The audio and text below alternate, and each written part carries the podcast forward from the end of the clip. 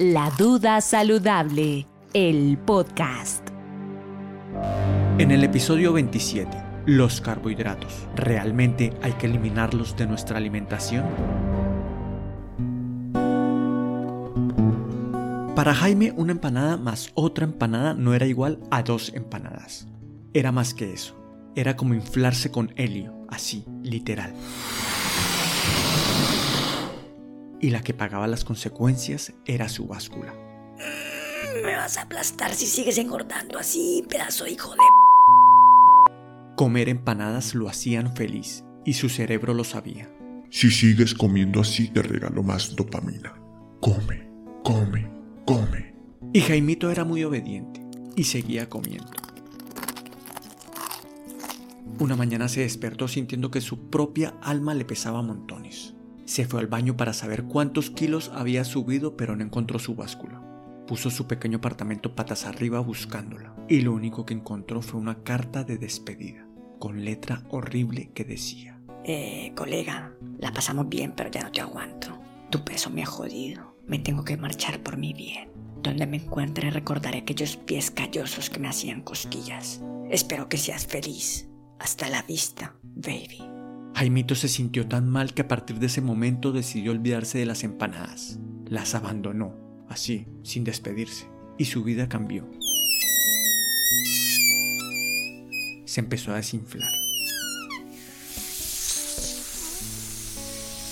Se desinfló tanto que hasta su risa desapareció. Ah. ¿Y ahora qué hacer? ¿Qué decirle a Jaimito? ¿Quién podrá ayudarlo? Que pase el doctor de la dieta.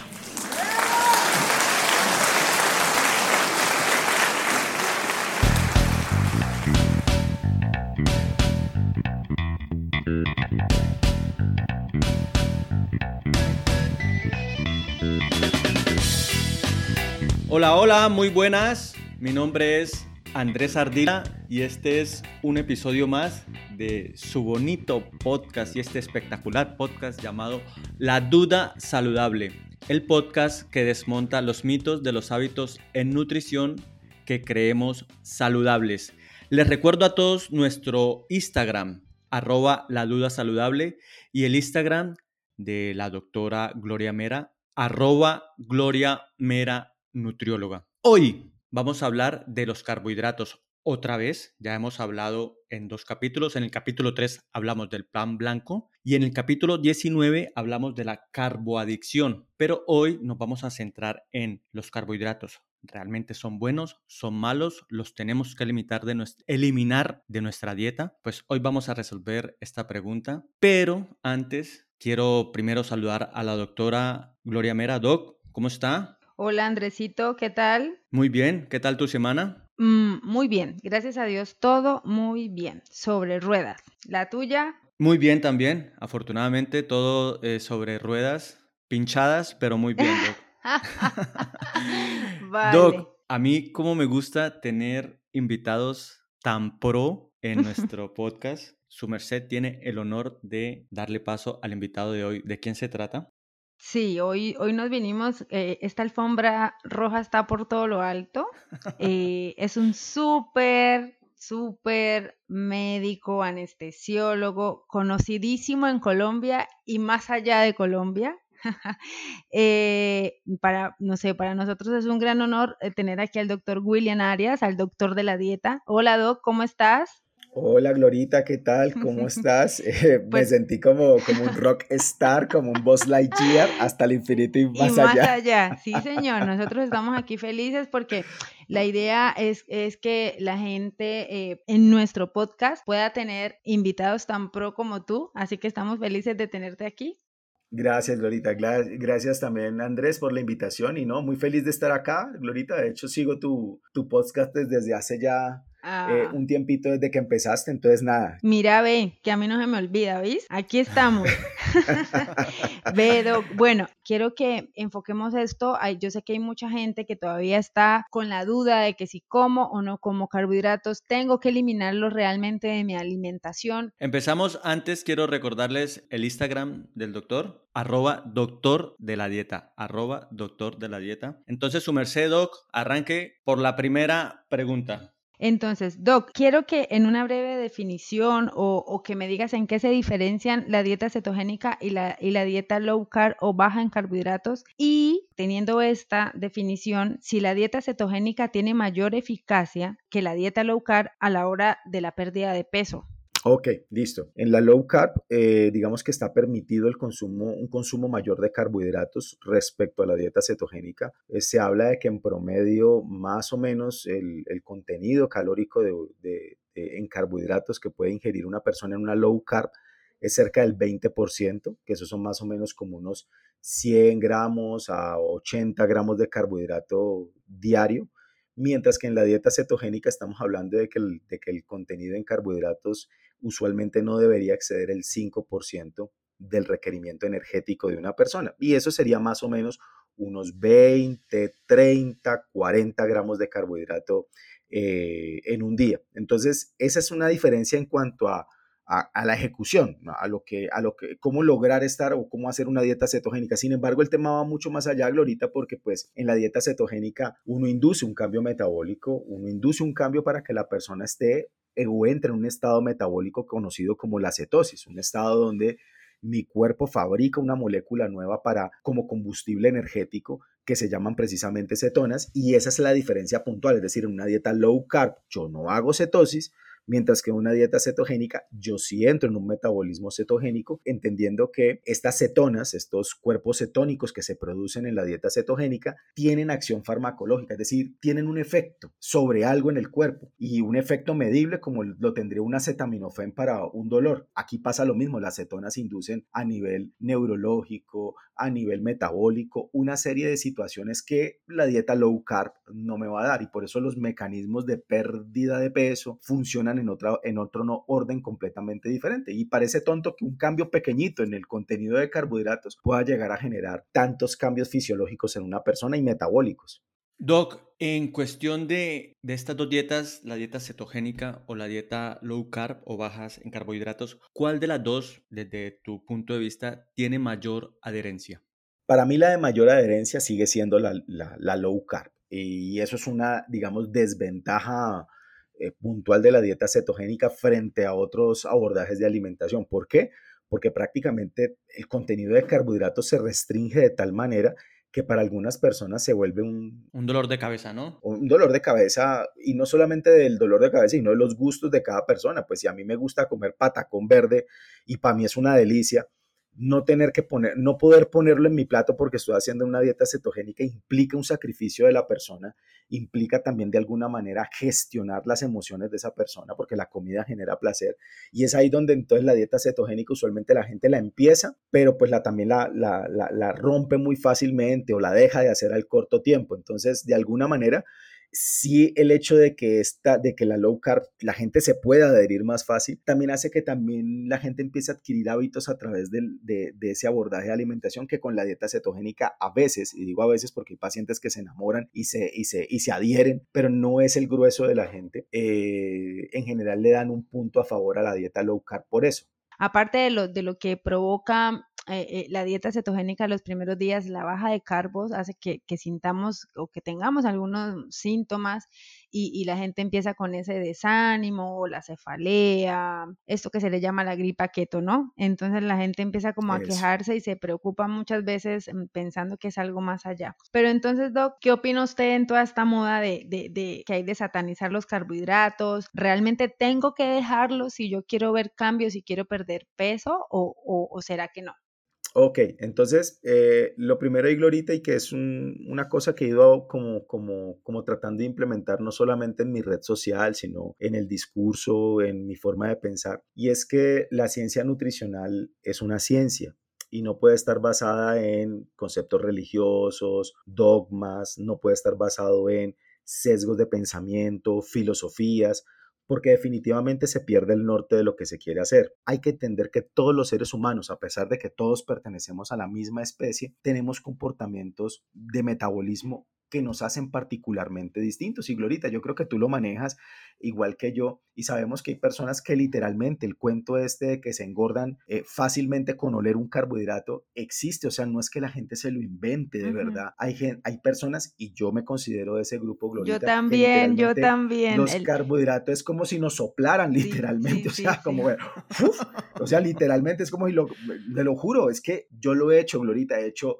control calórico con y sin carbohidratos y realmente me va mucho mejor cuando decido bajarlos de mi vida. ¿Por qué? Porque metabólicamente seguramente tengo unas vías metabólicas mucho más susceptibles a, a, no metabolizar también el carbohidrato, sensibilizarlo mal, una insulina que de pronto nunca ha sensibilizado del todo bien. Y yo tengo que entender ese contexto para entender que hay personas que les va a ir muy bien comiendo muchos carbohidratos y hay gente que le va a ir muy bien bajando enormemente los carbohidratos. Y cuando el profesional de salud entiende esa individualidad, se acopla a lo que sea, que ese es el problema cuando yo soy, no sé, un keto lover y lo único que yo pienso que funciona en el mundo es keto y para todo el mundo es keto, pues yo voy a tener un chance de que un 30% de la gente le apunte y le dé bien y otro 70% de la gente pues eh, le vaya mal. Entonces por eso el profesional de la salud tiene que ser flexible frente a la elección, entendiendo que cada persona responde diferente a los carbohidratos. Entonces, por eso, Glorita, yo no estoy de acuerdo en esta conducta de que quitemos los carbohidratos para bajar de peso. Mira, Glorita, tengo pacientes míos que pierden peso comiendo carbohidratos, pero también tengo pacientes que no pierden peso comiendo carbohidratos y toca restringírselos. No sé si tenga que ver aquí ya, hablando así como de que de la experiencia de lo que uno puede ver con los pacientes,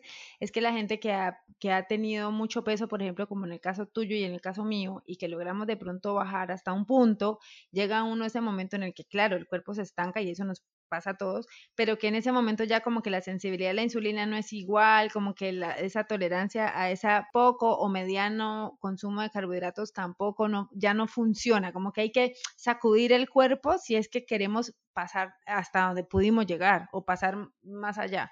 Generalmente funciona muy bien cuando se viene como en ese proceso, la persona se estanca y empezarle, de pronto hay una estrategia cetogénica. A mí por lo menos en lo personal y profesional me, ha funcionado con, con pacientes. Eso, e incluso pacientes, y yo, y yo también ahí digo, listo, hay pacientes que me llegan hasta cierto punto con una dieta baja en carbohidratos y logran ir hasta cierto resultado, hay buenos resultados, pero como que sí, como que llega un punto en que la aguja se pega y realmente uno les pone como una dieta keto por un par de, semanas, unas cuatro, ocho semanas, y uno sí ve un cambio, un despegue, como que ese estrés que se produce en cetosis hace que el cuerpo entre en una dinámica distinta. Entonces, no, completamente de acuerdo, pero entonces lo que no podemos es sesgar las cosas en que, que para perder peso obligatoriamente hay que quitar los carbohidratos, porque no es así.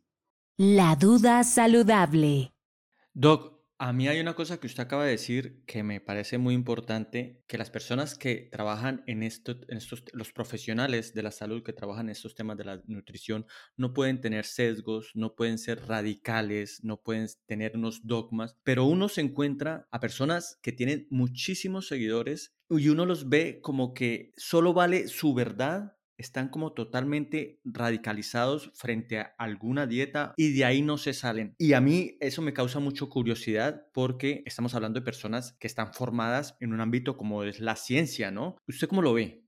Yo lo veo muy mal, Andrés, y la razón de verlo muy mal es porque aquí estamos hablando de impactar en la salud de un individuo, es decir, aquí no estoy impactando yo en, en, unos zapatos, en el brillo de, de, la camisa, no, yo estoy impactando en la salud de un individuo que tal vez por mi formación académica y por el hecho de ver el título médico, eh, dice, no, este tipo sabe y además el tipo es, no sé, en el caso mío, por ejemplo, puede decir, no, el tipo es anestesiólogo, pero es que yo lo que vengo a hablar acá no lo hablo porque soy anestesiólogo, lo hablo porque he pasado por un proceso formativo como el que ha hecho Glorita, de formarnos en nutrición clínica, de formarnos en dietoterapia, de formarnos en otros ámbitos que a uno en medicina no le enseñan. Y yo por eso he dicho, yo puedo saberme, no sé, yo puedo saber manejar un paciente crítico en cuidado intensivo, pero eso a mí no me da el criterio de que yo pueda hablarle de nutrición al resto de la gente. Ah, que yo aprendí dieta cetogénica y la leí, la interioricé y me encanta. Listo, hasta ahí la historia es perfecta. Pero eso no me hace a mí ni experto en nutrición, ni una persona que pueda dar un abordaje. Me hace experto en hablar de dieta cetogénica, pero eso no lo hace ni nutricionista, ni nutriólogo, ni alguien que pueda hablar y abordar a pacientes. Es decir, yo puedo leer mucho de dieta vegetariana, pero eso no quiere decir que yo empiece a cuadrarle a la gente dieta vegetariana porque eso tiene unas implicaciones. Y la gente cree,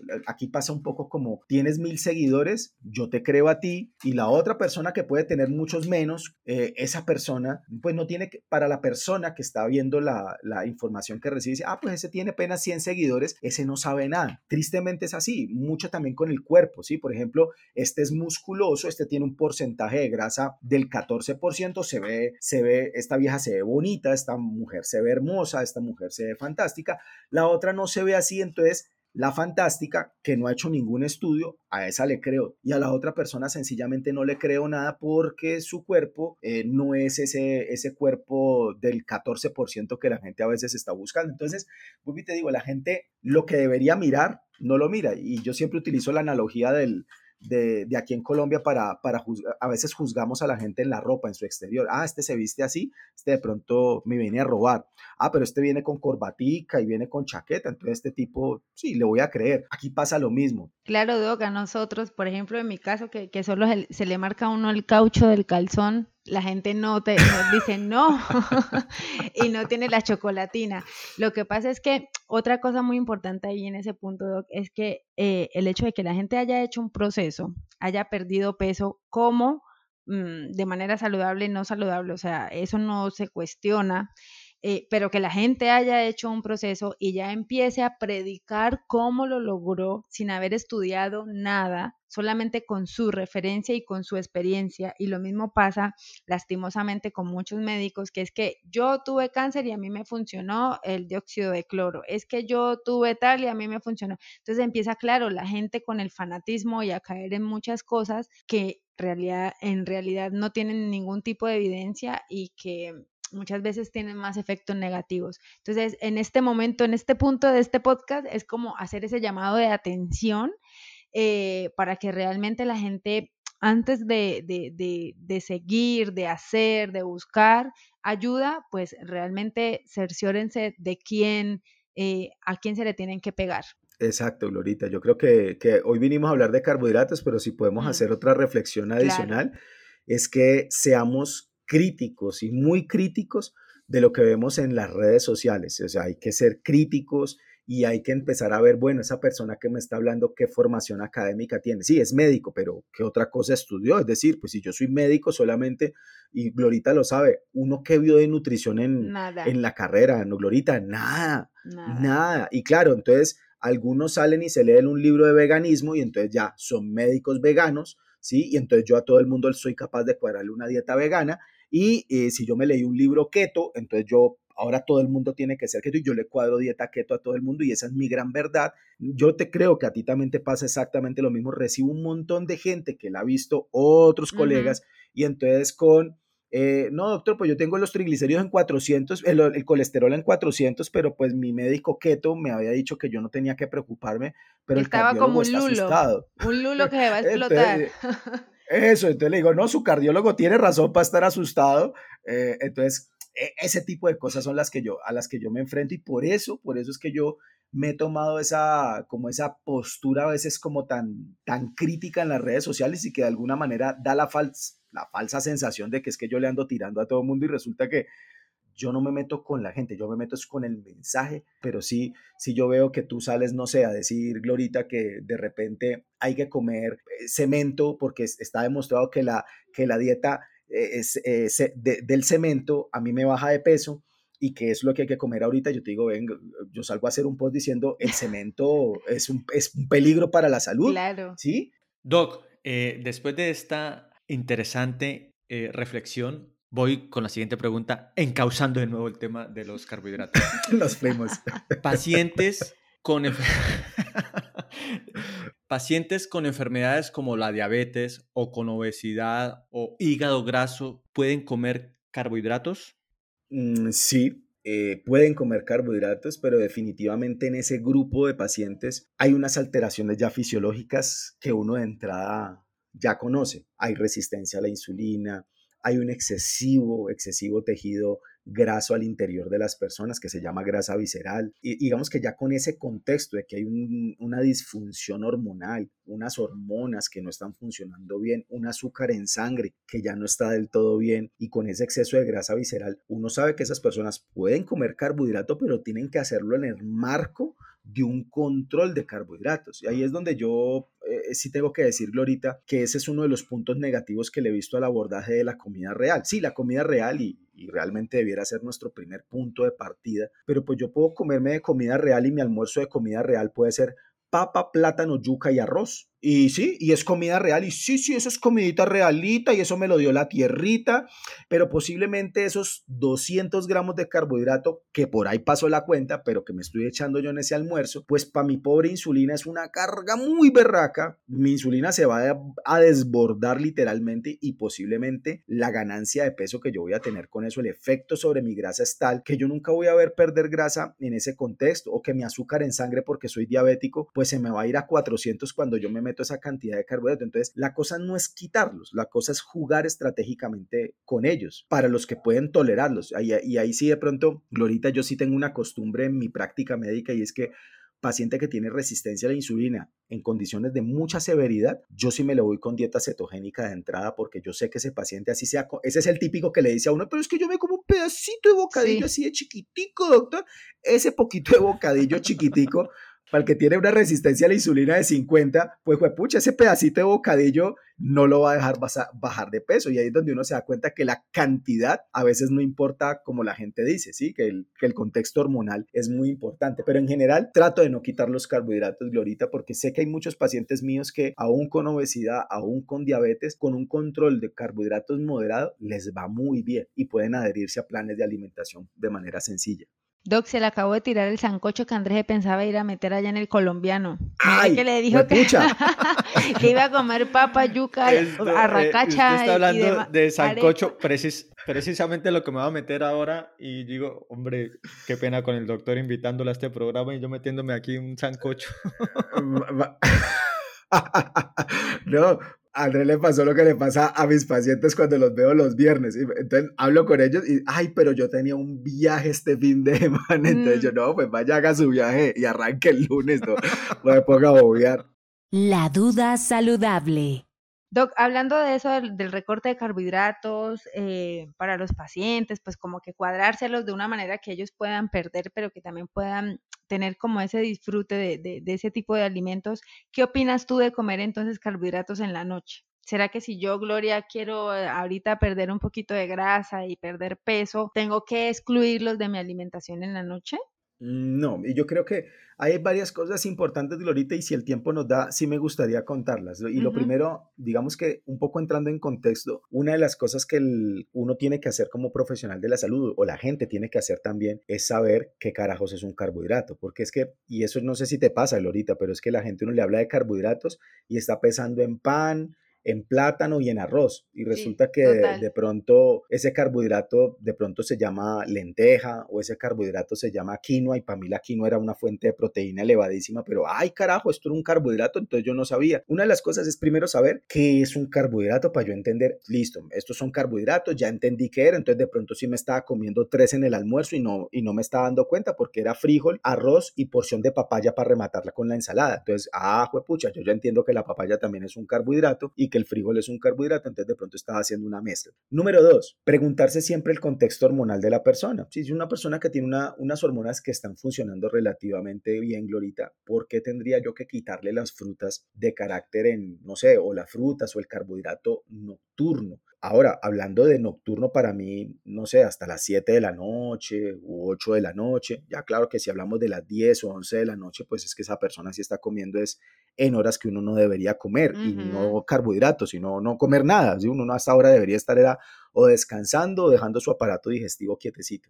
Pero si yo soy esa persona con resistencia a la insulina severa, con una grasa visceral enorme, con un azúcar que está funcionando mal, tal vez el escenario nocturno, Glorita, y tú y yo lo sabemos por temas de, de crononutrición, no es el mejor escenario para andarse metiendo el carbohidrato a esa hora porque a esa hora mi intestino no funciona igual, porque mis hormonas no están funcionando. Ay, pero pues que ese carbohidrato es el mismo de la tarde con la... Sí, el carbohidrato no ha cambiado, el arroz es el mismo por la mañana o por la noche. Uno como ser humano es el que cambia según la hora del día en la que se encuentra. Entonces, sí para ciertos individuos, Glorita, y no sé si compartes esa idea, sí para ciertos individuos la limitación del carbohidrato según la hora sí debería existir y sí debería ser un punto y un planteamiento. Ahora, eso es un anexo, eso es un plus. Importante es que la persona por lo menos coma bien, que eso para mí es lo más importante, más allá de que se coma un carbohidrato a las 8 de la noche, bueno, listo, pero hay otros aspectos que son más importantes que ese. Vale, Doc, sí, estoy totalmente de acuerdo. Por ejemplo, yo en mi caso, eh, a veces eh, los como en la noche cuando sé que al otro día voy a entrenar fuerza, en ayunas, y, lo que tú dices de la, de la cronobiología y crononutrición tiene mucho que ver porque los horarios no se comportan de la misma manera y nuestro cuerpo no los asimila, por decirlo así, de la misma manera los carbohidratos que me como en el día a cuando ya me los como en la tarde. Doc, quería hacerte una pregunta, ya hablamos de la low carb, hablamos de la cetogénica, pero entonces yo estando acá al otro lado del charco no puedo dejar de preguntar esto. ¿Tú qué opinas? ¿Te inclinas más por la dieta eh, cetogénica o qué opinas de, la dieta mediterránea también en cuanto a, la mejora de la salud en general y también, obvio, a la pérdida de peso? Te vas a reír de mí, Glorita, y vas a pensar que que, esto fue un arreglo de último minuto, no. Pero a mí me gusta mucho un abordaje que se llama dieta cetogénica de perfil mediterráneo. ¿Qué es esto? Es como mezclar dos cosas, es decir, pongo al paciente en cetosis, pero ese perfil de grasas que yo le voy a colocar a ese paciente que está en dieta cetogénica va a ser un perfil mediterráneo, es decir, le voy a dar mucho énfasis a grasas como el aceite de oliva, le voy a hacer, hacer mucho énfasis a, los, a, la, a las semillas, a los frutos secos y no voy a incluir tantas grasas de un perfil saturado. Sobre todo, ¿saben dónde, dónde lo utilizo mucho, Glorita? Lo utilizo en pacientes que tienen alguna condición de inmunidad. Me gusta utilizarles una dieta cetogénica, pero con perfil mediterráneo. Entonces, sí, es como mezclar lo mejor de los dos mundos. Entonces, yo sí soy muy de ir en una línea cetogénica, pero con un perfil de grasas mucho, mucho más de perfil mediterráneo. Doc, ya para ir cerrando, me gustaría hacer una muy breve lista, tres puntos de unas recomendaciones generales con todo lo que hablamos hoy sobre los carbohidratos sí, los carbohidratos no. ¿Qué le diría usted a nuestros oyentes para cerrar el programa? Uno, conózcanse y escúchense y siempre darse el chance de probar. Es decir, yo por eso también voy un poco en contra de, esa conducta de la dieta keto es mala, pues la dieta keto es una porquería. No, escúchese. Hay muchas personas que de verdad ese abordaje y ese camino les dan un beneficio enorme. Los carbohidratos simplemente son un elemento que yo tengo ahí para darle energía a mi cuerpo, pero hay personas que los metabolizan mal, no hacen una correcta, una correcta metabolismo de ellos. Ahora, si uno le da miedo a hacer esto solo, busca buscar un profesional de salud que hable el lenguaje de la nutrición actualizado, ¿sí? Porque pues si uno va y habla con ese nutricionista formado hace posiblemente, no sé, 50 años, pues le va a hablar a uno de las calorías y que el déficit calórico y entonces que las calorías, no, pues esa persona no, una persona que hable el lenguaje de crononutrición, hormonas, metabolismo, respuesta inmune. Entonces yo creo que eh, ese sería como el único mensaje así como importante de que dejemos los sesgos, eh, sí, el hecho de que a mí me vaya, y aquí lo, abiertamente lo estoy diciendo, a mí me va mejor cuando quito los carbohidratos. También uno reconocerse y entenderse que todos los seres humanos somos diferentes. Doc, eh, yo le voy a hacer una confesión aquí entre, entre los tres y espero que no salga de los tres. así, así, aquí se queda. Hacer este proyecto me da mucha satisfacción, no económica, pero sí una satisfacción interna porque... Por lo menos me vas a gastar el almuerzo ahora, ¿no? Empezando por la doctora Gloria y con los eh, distintos invitados que hemos tenido que a mí me parecen que son muy relevantes, pues he tenido la opción de acercarme a este mundo de, de la nutrición y de conocer gente, así sea de manera virtual, muy interesante que hacen un trabajo de divulgación que a mí me parece muy importante. Entonces, yo de antemano le quería dar las gracias por aceptar esta invitación y créame que no va a ser la primera ni la última, ya lo, ya lo voy a comprometer y eh, su merced va a volver a este podcast porque habla muy sabroso. claro. Gracias, no. A ver, es que los del Valle somos así, ¿oís? Algo, algo para terminar ya, y era que de acuerdo con el doctor, eh, y lo que siempre le digo a mis pacientes es que la nutrición y el ejercicio tiene que ir como cuando yo voy al sastre, a mi medida, justo a mi medida. Sí, y lo que te dije, Glorita, si yo tengo el, el medio, la forma de hacerlo, siempre consultarlo con un, con un profesional del área de la salud, pero de la salud que tenga también un contexto de nutrición, porque insisto, pues yo puedo ser médico, pero eso no, a mí no me da criterio de saber de nutrición. Busquen un profesional de salud formado en nutrición clínica para que los pueda abordar de manera correcta. Doc, eh, ¿se sintió bien tratado? ¿Se sintió bien acogido? Por supuesto, me sentí en, este espacio. me sentí en casa. Es más, empecé a hablar bayuno. Sí, ya empezó a hablar con Glorita y se me empieza a salir el chuspa, el pam. Entonces. Ah, eso está muy bien, claro que sí. Muy bien, no, les recuerdo eh, el Instagram del doctor, arroba doctor de la dieta. Gracias, gracias Andrés, gracias Gloria. Muchas gracias y nos vemos. Hasta luego. Hasta luego. La duda saludable, el podcast.